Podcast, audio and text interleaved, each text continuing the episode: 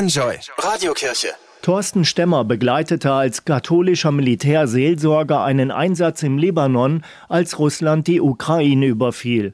Natürlich drehten sich damals alle Gespräche um den Krieg. Und Thorsten Stemmer machte etwas, was er bis heute tut. Was ich sehr, doch gemacht habe, dass ich dann den ersten Gottesdienst explizit auch als Friedensgottesdienst mit Gebet um den Frieden eben auch nochmal genutzt habe ne, und diese Situation da in den Blick genommen habe.